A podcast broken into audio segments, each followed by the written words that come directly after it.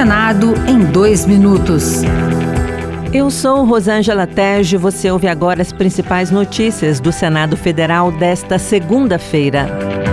A presidente da Comissão Mista de Orçamento, senadora Daniela Ribeiro, do PSD da Paraíba, garantiu a aprovação de projetos considerados essenciais pela equipe econômica até meados de dezembro. Segundo ela, a prioridade será a Lei de Diretrizes Orçamentárias, que define as regras do Orçamento Geral da União de 2024.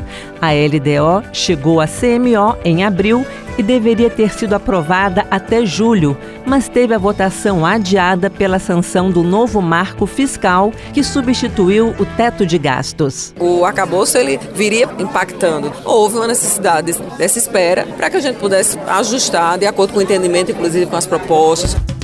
Para marcar o encerramento do agosto lilás, a senadora Margarete Buzetti, do PSD de Mato Grosso, apresentou um pacote antifeminicídio. Uma das mudanças aumenta a pena mínima para o crime de feminicídio de 12 para 20 anos e a máxima de 30 para 40 anos de prisão. Para Margarete Buzetti, é preciso reverter os índices de violência contra as mulheres. O limite da violência doméstica a gente sabe que é o feminicídio, que é um homicídio e a tipificação se chama feminicídio. Ele vai mudar, vai ser crime hediondo feminicídio. Outras notícias sobre o Senado estão disponíveis em senado.leg.br/barra rádio.